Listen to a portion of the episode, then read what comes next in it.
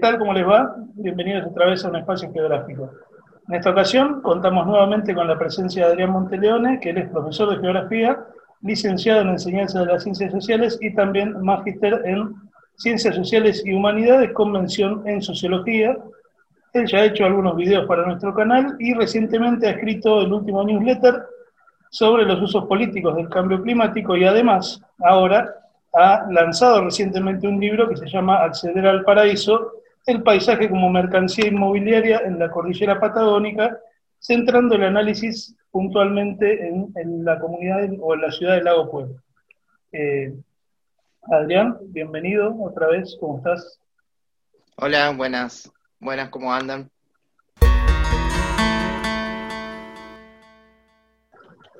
Bueno, en esta ocasión entonces, eh, la verdad que el, título de tu libro resulta bastante interesante para, poder analizar y resulta bastante interesante también eh, en relación al contexto que nosotros estamos atravesando y más en este último año con algunas cuestiones vinculadas a lo que es el medio ambiente que se suscitaron como incendios forestales, incendios intencionales en distintas partes del país que se suman a otros procesos también de, de acumulación y de eh, destrucción básicamente del medio ambiente, así que creo que el caso este es uno bueno para analizar y es en base a eso que te voy a hacer una pregunta puntual, como para arrancar la entrevista, que es eh, ¿por qué el, tema de, pensar el paisaje como mercancía?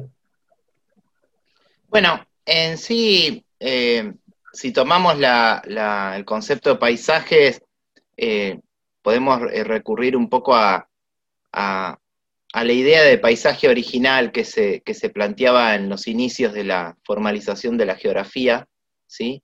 en donde ahí el paisaje era visto como los aspectos visibles de, lo real, ¿no? de, lo, de lo tangible, de lo, que, de lo visible. ¿no?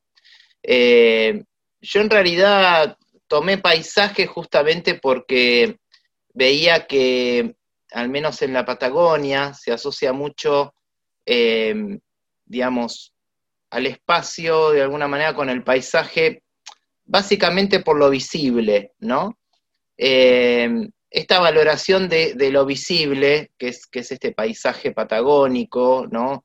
De lagos, de bosques, ríos, etcétera, eh, es algo que empezó a, digamos, a tomar importancia a principios del siglo XX. Este, no solo Patagonia, muchas partes del mundo, ¿no? Pero eh, el paisaje cordillerano, al menos, eh, empezó a tomar eh, como más relevancia para determinados sectores sociales, ¿no? Para las élites.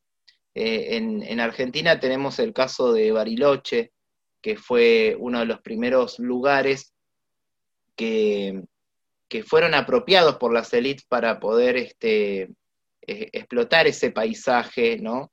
Este, de alguna manera, de, manera recreativa, ¿no? Eh, en, este sentido, el paisaje en sí, lo visual del paisaje en la Patagonia, representa de por sí un recurso que luego, durante el siglo XX, fue apropiándose a través del turismo, ¿no? Eh, más allá de, lo visible, yo trabajo en parte con un autor que se llama, eh, un autor español que se llama Joan Nogués, que, bueno, él plantea que las sociedades transforman el paisaje natural y cultural a lo largo de la, historia, em, eh, pero no a través de, cuestiones materiales solamente, sino que también de valores y de sentimientos, ¿no? Entonces, este, también el paisaje es una proyección cultural de, las sociedades. Y, eso me pareció interesante tomarlo, ya que eh, lo que se ve en los últimos 20, 30, 30 años en la Patagonia es una transformación muy fuerte, ¿no? Eh, y a, partir de eso me, empecé a hacer ciertas preguntas con respecto a, bueno, ¿cuál es el, rol del paisaje en esto, ¿no? Eh, ¿Cuál es el rol de la, de la, valoración, de la proyección que hay sobre el paisaje patagónico. Y bueno, y ahí empecé a, asociar el paisaje con el turismo. Eh, y el turismo como una forma de, digamos, como un enclave, ¿no? Como una forma de enclave que de alguna manera genera también estas proyecciones, estas transformaciones territoriales, ¿no? Entonces, por ese lado se me ocurrió eh, trabajar con esta categoría, ya que de alguna manera también lo visual influye mucho en estas transformaciones territoriales que se dan en Patagonia, ¿no? Bien, Vos, tenés un capítulo, de hecho, una parte eh, que, se centra sobre lo que es el discurso inmobiliario y la construcción del paisaje. Y, en este sentido, y en el caso particular tuyo, que estás residiendo en, Lago Pueblo, ¿cómo, ¿cómo, vos podés verlo eso, este discurso inmobiliario, que cómo aparece? Bueno, generalmente el discurso inmobiliario aparece, se ve mucho en, en las redes sociales, se ve mucho, eh, se escucha en las radios, ¿no? Eh, por ejemplo, hay un, una inmobiliaria en la zona que dice, eh, de, ahora no me acuerdo bien la clase, la, perdón, la, frase, pero dice algo así como valorar la naturaleza implica este, conservar el bosque nativo para que tenga más valor la propiedad, por ejemplo, ¿no? Entonces ese tipo de publicidades también me llamó la atención. Y publicidades que refieren a loteos, eh, en donde se exalta lo natural, justamente, ¿no? Casi todas las publicidades de loteos en la Patagonia cordillerana, sea desde Aluminé hasta, no sé, Tierra del Fuego, eh, exalta justamente la, la ventaja de comprar tierras en ese loteo porque hay una, vista a los cerros, hay vertientes naturales, bosque nativo, y eso en las publicidades se observa mucho, por eso también utilicé las publicidades como una forma también de, fuente para poder investigar. Y, noté que justamente eh, lo que hacen las inmobiliarias es exaltar el paisaje y a partir de esto, y ahí ya me meto más en el análisis profundo, es cómo, cómo se obtiene una renta, ¿no? Eh, en este caso eh, podemos ir a, Marx, ¿no? Eh, cómo se obtiene una cierta renta diferencial a partir de, este paisaje. Si bien yo no me, no, me, no me centro en analizar renta diferencial, porque eso por ahí puede hacerlo más un economista, ¿no? Con respecto a cálculos y eso, pero, pero sí existe una renta diferencial a partir de eh, bueno, yo eh, tengo un loteo en un lugar con bosque nativo, con vista a los cerros, con vertiente, qué sé yo, y bueno, eso se va a traducir en un costo, se va a traducir en un precio, y también se va a traducir en cierto prestigio de las personas que van a comprar en ese lugar, ¿no? Entonces ahí es cuando se empieza a hacer esta construcción social del paisaje, ¿no? No es cualquier loteo, sino que hay loteos específicos que van a tener más eh, más ventajas con respecto a otros, ¿no? Por ejemplo, en Bolsón eh, es el paradigmático el loteo del Cerro Perito Moreno, de laderas, en donde está el centro invernal y en la base se está loteando eh, justamente una villa turística, parecida a la que sería en el Cerro Catedral en Bariloche, por ejemplo. Y esto lo, que genera en sí es, eh, bueno, publicidades en donde se ven imágenes de la montaña, gente feliz, ¿no? Con, bosque nativo. Y, bueno, eso es lo que hoy en día se está transformando en una mercancía eh, importante en gran parte de la Patagonia, cordillerana y también extracordillerana, ¿no? lo que sí se está viendo es que las actividades productivas tradicionales están declinando y el, suelo, el suelo como, mercancía está, está creciendo muchísimo. Y más en esta zona cordillerana que tiene mucha demanda de este, gente de otras, eh, de otras localidades, como Comodoro Rivadavia, Neuquén, Buenos Aires, Córdoba, ¿no?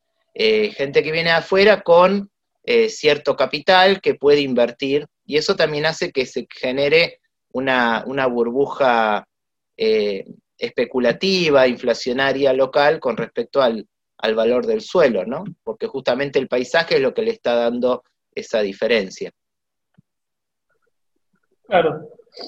Eh, o sea que, en base a lo que vos eh, referís, podríamos afirmar eh, que, este fenómeno es únicamente cordillerano o extracordillerano o patagónico o que ocurre en distintos lugares de, Argentina, quizás con otros formatos, pero que, que la esencia del proceso está en otros lugares o no?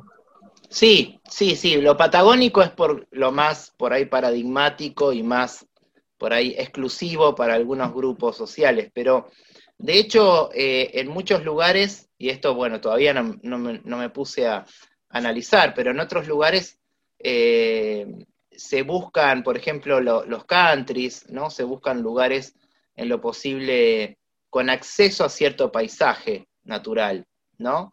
Eh, cerca de los deltas, o si no se crea ese paisaje artificial creando lagunas, ¿no? Hay, hay, este, hay este, barrios privados en donde se, generan lagunas artificiales para crear ese, ese, barrio privado, se foresta, ¿no? Entonces también eh, se, busca en muchos casos recrear eh, lugares este, con, digamos, parecido a un paisaje natural, y si no se busca en determinadas provincias, en cualquier parte del país, lugares que tengan una, un, digamos, un, acceso al paisaje, una eh, mayor visión eh, del entorno, eh, que también implique cierto prestigio para quien pueda acceder a él mismo, ¿no? Bien, sí, creo que el caso de lo que ocurre, por ejemplo, con, con Nordelta y con muchos otros barrios que, se crearon en toda la zona noroeste o al noroeste de la ciudad de Buenos Aires, lo, lo marca mucho, pero quizás en tu experiencia eh, es, mucho más notoria la diferencia que se puede hacer en la renta en estas, en estas áreas cordilleranas donde el valor es como, se puede poner un valor agregado superior a, a los otros. Es, superior, pero también todo esto, que, también sal, que lo, pongo en el libro, también eh, hay toda una trama política detrás con respecto a los municipios en general, yo analizo en Lago Puelo, por ejemplo, pero toda una trama en la cual, eh, de alguna manera, este paisaje, la naturaleza, los ecosistemas que están en la zona, se encuentran muy vulnerados, eh, por justamente esta demanda inmobiliaria, ya que eh, los municipios, casi todos los municipios tienen una reglamentación referida al ordenamiento territorial, que en muchos casos no se cumple, o se transgrede, o se generan excepciones desde los consejos deliberantes para, eh, no sé, alguien va, pone una casa en un lugar que no se puede poner, bueno, pide una excepción y se la terminan dando. Entonces, también toda, esa, esa dinámica ayuda a la expansión de, este, de este proceso inmobiliario en donde empieza a lotearse eh, casi todo el paisaje, ¿no? O sea, eh, es un poco esto de, se, digamos, como que se come, ¿cómo es? Se mata a la gallina de los huevos de oro. ¿Qué quiere decir? La gente viene acá y dice, qué lindo paisaje. Bueno, vamos a comprar un lote. Se compra un lote. Pero para comprar ese lote se tiran a veces árboles nativos, después pagan la multa. Eh, en muchos casos se genera un incremento en, en la cantidad de residuos eh, residuos sólidos urbanos, eh, no hay redes cloacales, hay mayor demanda de energía eléctrica en la zona, por lo que la, red de tendido eléctrico de la zona es de hace aproximadamente 20 años, no, no, no hubo este, una, no hubo mayores inversiones en los últimos 20 años, y es por eso que cada tanto hay colapsos, eh, cortes de luz continuos, porque hay cada vez más demanda hay este, a veces este, ocurren accidentes con, los transformadores que están en las calles o en las rutas y por lo tanto muchas veces incendios. Entonces también toda esta transformación que se está dando implica un, impacto muy fuerte en, en, el paisaje que se quiere conservar o del paisaje de que se quiere lucrar. A la larga se va a transformar todo en un gran loteo eh, y el mercado inmobiliario va a ir a buscar a otro lugar en tal caso, ¿no? El mercado inmobiliario lo que hace es, bueno, yo te vendo esto ahora, Después, bueno, que se encargue el municipio de cuidarlo. Pero justamente lo que, lo que vi es que en la mayoría de los municipios hay muy poco poder de, digamos, de, control, de, fiscalización con respecto a, todo lo que tiene que ver con, el crecimiento inmobiliario. Y de hecho, en casi muy, pocos, eh, muy pocas ciudades patagónicas hay, este, eh, digamos, impuestos eh, o, tributos que tengan que ver con, bueno, el Estado municipal o provincial genera rutas, genera servicios. Una persona se ve beneficiada, lotea, hace un loteo, vende lo que compró al, no sé, al 80% de lo que compró originalmente en el precio, y con eso lucra. Lucra gracias a también los servicios del Estado. Entonces, hay municipios que eso lo tienen contemplado con algún tipo de impuesto que se llama de recupero, eh, impuesto de recupero de mejoras o, impuesto de plusvalía urbana, en donde, bueno, la persona se fue, se benefició eh, gracias a, la, digamos, al, a la inversión pública, pero tiene que pagar un impuesto al, al, Estado justamente por ese beneficio, ¿no? Porque él agregó valor al suelo gracias a los servicios que le puso el Estado. Bueno, acá en la zona no pasa eso. O sea, acá en la zona tenemos un paisaje muy bello, servicios del Estado y, el, y la persona que lotea se lleva todos los beneficios. Entonces, en muchos casos es eh, un impuesto a la plusvalía, que, muchos municipios lo hacen, inclusive Bariloche ya lo empezó a incorporar, que tiene que ver con las mejoras que hacen los municipios, pero también yo creo que algún día se tendría que pensar, bueno, un impuesto referido también al paisaje con el cual se está lucrando, porque no solo se está sacando dinero a partir de las mejoras del municipio, sino que también, eh, digamos, se, está lucrando con el paisaje de la zona. Y eso no se está contemplando. Entonces, bueno, esas son algunas de las preguntas que yo me hago eh, para que no, justamente para que estos lugares no se terminen deteriorando, ¿no? Porque de alguna manera el capital inmobiliario lo único que le interesa es vender la tierra, nada más. No interesa la conservación. Y eso se ve porque este, cada vez que se hace un loteo se, genera un impacto muy fuerte en muchos lugares. Y, ahí en esa misma línea, y ya que estabas hablando de cuestiones políticas y, lucros que, aparecen sobre los terrenos, sobre los territorios, ¿cómo, cómo entra el turismo? ¿Cómo, ¿Cómo aparece el tema del turismo ahí? Bueno, yo creo que el turismo fue lo primero que apareció ¿no? En, el caso que yo estudio, que tiene que ver con la comarca andina, eh, eh, digamos, esto estuvo asociado también con la pavimentación de la ruta 40 que va de Bariloche a Esquel, y eso de alguna manera favoreció más el flujo de, turismo en la zona, y justamente es el, en muchos casos los turistólogos le llaman el post-turismo a esto, ¿no?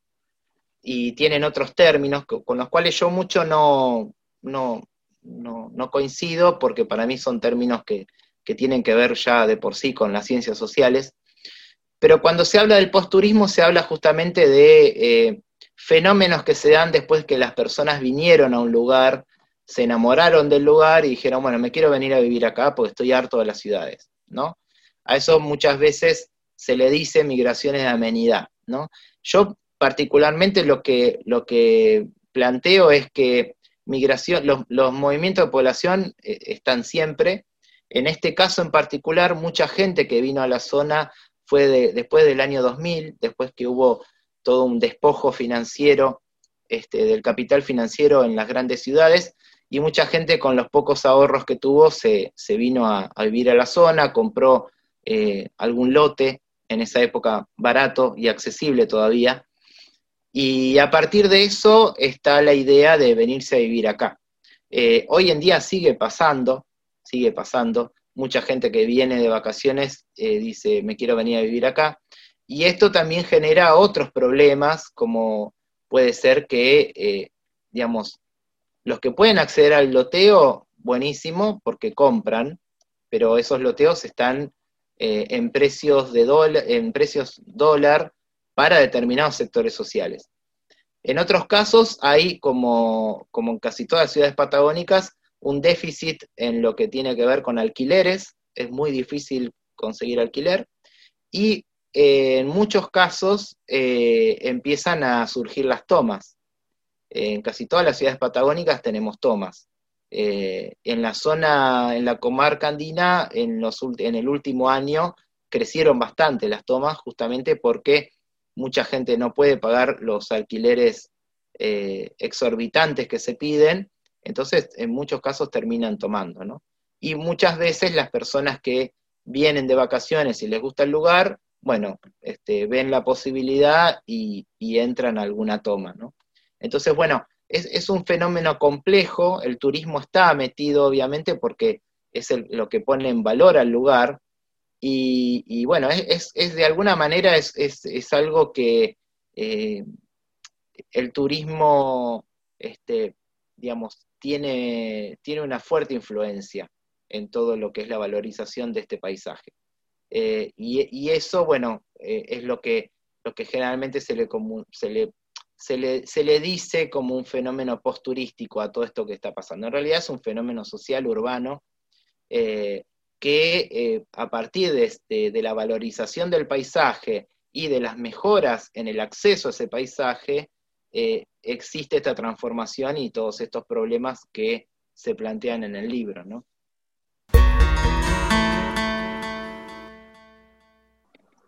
Bueno, Adrián, la verdad que muy interesante todo lo que nos estás contando y bueno, ahora tenemos lógicamente las ganas de, poder llegar al libro que, va a salir.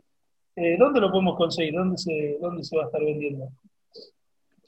Bueno, por, ahora se va a estar vendiendo en la comarca andina, en, en Bolsón, en Lago Puelo y luego también en Bariloche, en Bariloche en la librería La Barca, que está en el centro y estamos viendo próximamente ya Buenos Aires y, el Alto Valle, tal vez Neuquén. Eh, así que sí, de acá más o menos a 15 días es probable que ya se pueda conseguir en, estas ciudades que estoy mencionando. Espero que, vaya todo bien y espero que este fenómeno en algún momento tenga, tenga un freno, porque si no, sinceramente, ese paraíso al que se hace referencia prácticamente no, no nos va a terminar quedando nada. Así que... Y sí, es un tema, es un tema, sí, sí, sí, es un problema grave, sí. Así que bueno, muchas gracias por, la entrevista, por el tiempo y bueno, te invitamos cuando quieras a, volver a participar acá. Bueno, muchas gracias Rodrigo y un saludo a toda la gente que, que escucha y ve un espacio geográfico. Bueno, se agradece.